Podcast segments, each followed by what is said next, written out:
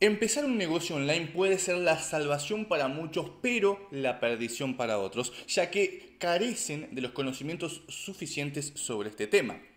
El fracasar o no encontrar los resultados deseados luego de trabajar duro en un proyecto puede ser muy frustrante. Por eso hoy te quiero explicar cómo poner en marcha una idea de negocio y saber si va a funcionar antes de gastar energía y horas de vida en terminar un proyecto.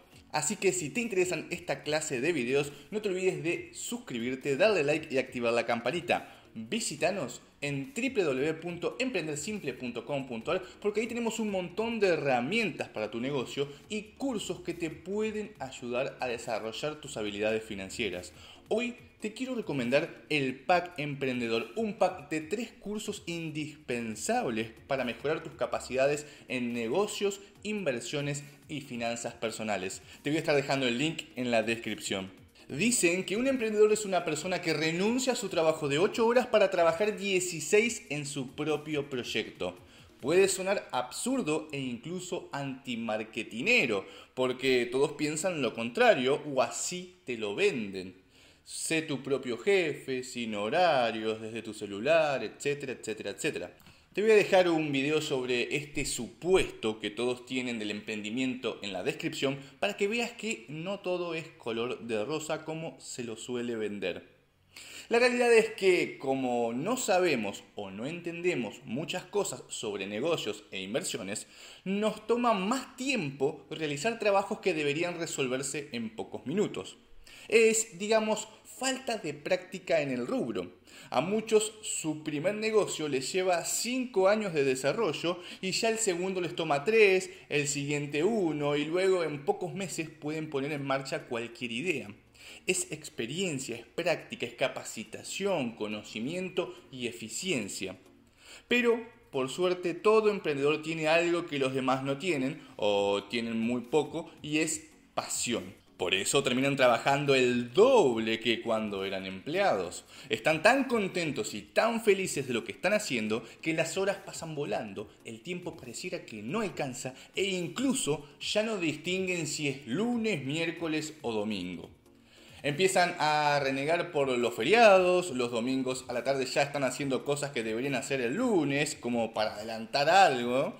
En fin, la pasión es abrumadora. El problema viene si la cosa no funciona como esperábamos. Lanzamos el negocio al mercado en general, esperamos que alguien lo agarre con toda la confianza y pasión que tenemos, como si fuéramos, digamos, un rockstar que salta a sus fanáticos despavoridos y ansiosos por cargar a su ídolo y nos rompemos la cabeza contra el asfalto de la calle.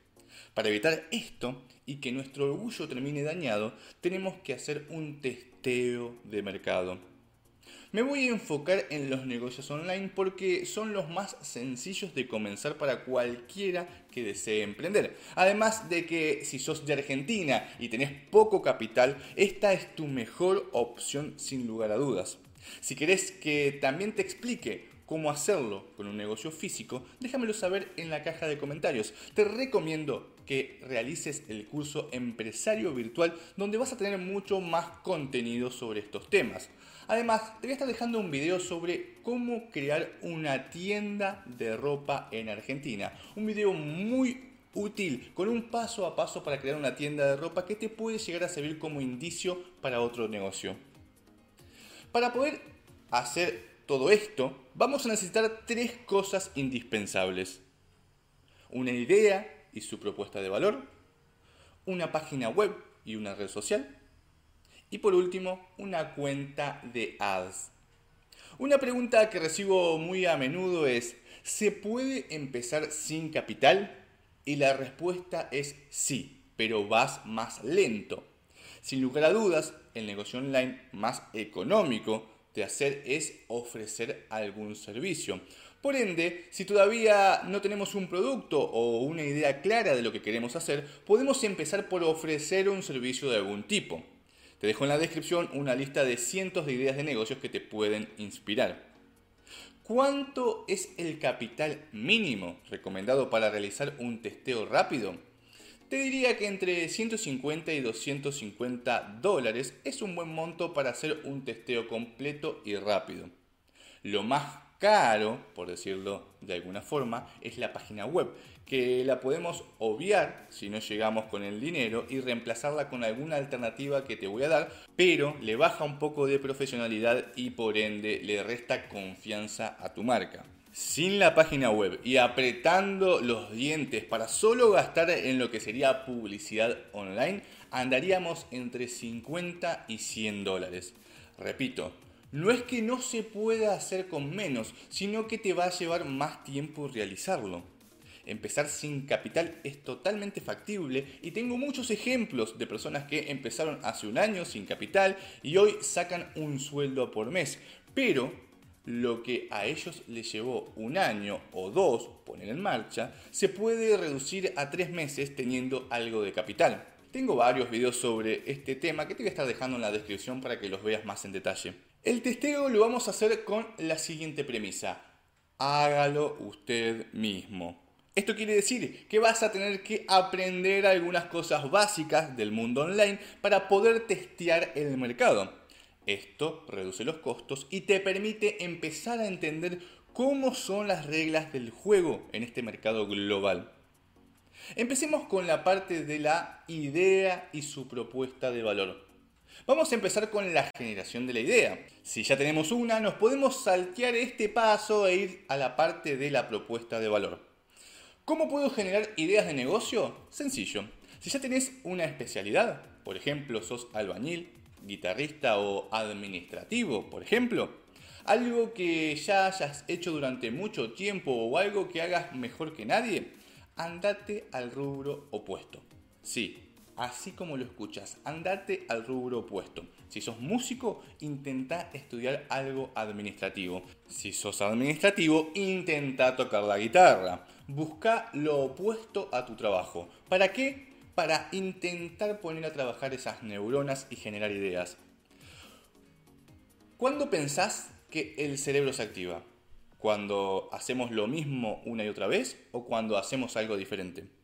Cuando el cerebro aprende algo, ese algo se sistematiza y se convierte en un hábito. Algo así como poner el piloto automático. Por esto es que nos cuesta tanto cambiar el camino que tomamos siempre para ir al trabajo o el camino que hacemos para salir a hacer ejercicio. Ir siempre al mismo lugar es lo que el cerebro recomienda para ahorrar energía. Es decir, se pone en piloto automático. Nos quejamos que nuestros amigos siempre cuentan la misma anécdota, pero ahí estamos, cómodos en piloto automático. Esto es una respuesta natural del cerebro para intentar ahorrar energía. Por eso tenemos que sacarlo de esa zona para poder generar nuevas ideas. Lo cual me lleva a otro punto para generar ideas. Hace todo diferente. Cambia tu rutina diaria de pies a cabeza. Si te cepillas los dientes con la derecha, hacelo con la izquierda. Si te pones el shampoo con la izquierda, usa la derecha. Si vas a las 6 hacer ejercicio, hacerlo a las 8. Y si haces fútbol, empezá a buscar otro deporte, como por ejemplo básquet. En fin, creo que se entiende. Cambia. Te vas a sentir terriblemente incómodo. Y eso es bueno porque tu cerebro va a generar nuevas conexiones neuronales que van a permitirte tener nuevas ideas. Otra forma es a través del brainstorming o tormenta de ideas. Simplemente empezá a tirar palabras al azar en una hoja y luego interconectadas para ver qué surge. Una forma muy interesante es preguntándole a un nene qué le gustaría que existiera. Es la técnica de Dream Children o sueño de niño. Ellos muchas veces dicen cosas muy interesantes que pasamos por alto. Por último, lo importante es innovar y cambiar. Como decía Henry Ford, si le preguntaba a la gente qué es lo que querían, me iban a decir un caballo más rápido. Sea cual sea tu idea, tenés que traducirla en valor y emocionalidad. En otras palabras, cómo eso ayuda a las personas. No te enfoques en la parte técnica, sino en el beneficio real que produce. Por ejemplo, Vos podrías decir, este auto tiene airbag o este auto cuida tu vida y la de tu familia.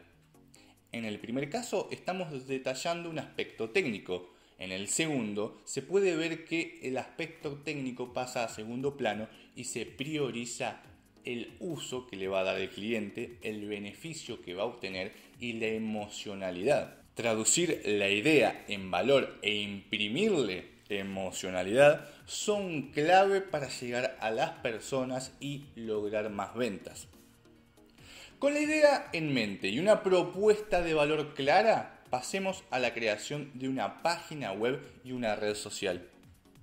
Como la idea es hacerlo uno mismo, acordate de la premisa, te muestro tres opciones donde puedes armar tu página web sin conocimientos técnicos. La opción número uno, lógicamente, es ir a la web de Emprender Simple y usar la web autogestión. Con esa web te vas a poder crear desde cero una página sin conocimientos en programación. La segunda opción es Wix, un constructor web bastante nuevo con opciones muy interesantes. Y la tercera es el viejo y conocido WordPress, un clásico en la autogestión web páginas muy importantes a nivel global han usado y usan este constructor. Las web tienen que ser extremadamente simples. No te compliques, trata de ser minimalista poniendo solo lo necesario. También debe tener un buen copy, es decir, textos persuasivos y simples que enganchen a las personas y las inviten a saber más sobre vos. Es lo que en la actualidad se denomina copywriting. Y por último, ofrecer todos los medios de pago posible. Esto es indispensable. Tenés que utilizar todos los medios de pago que conozcas y si no conoces ninguno, en la descripción te voy a estar dejando todos los medios de pago disponibles para Argentina.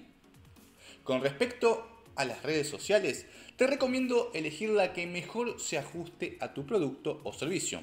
No tengas miedo en probar distintas redes sociales. Total, son todas gratis. Experimenta hasta encontrar la red social que mejor se adapte a tu producto y a partir de ahí trabaja con esa red social como principal, pero no descuides mucho las secundarias.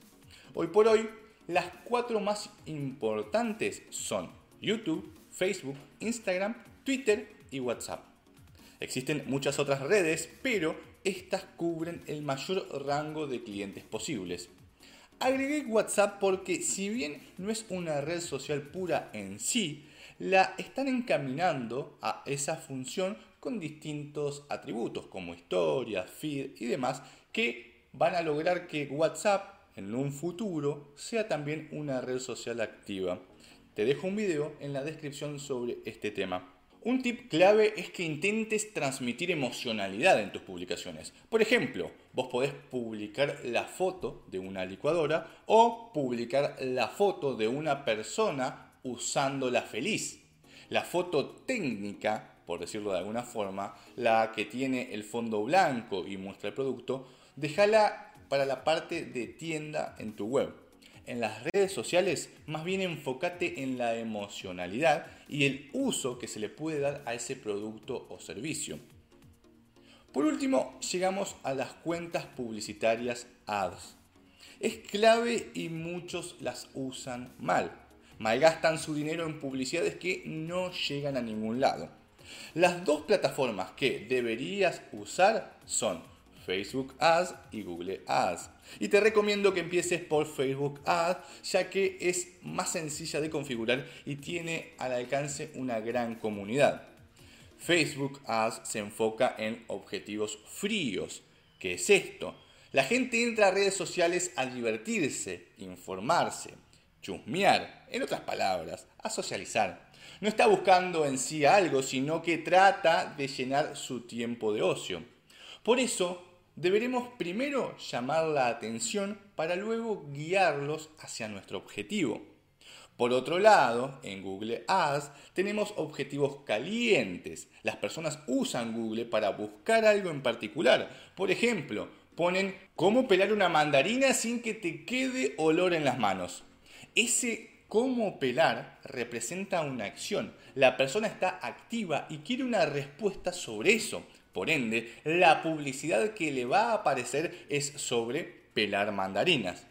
Espero que esto quede claro. Parece difícil de entender, pero pensalo vos como usuario de estas plataformas.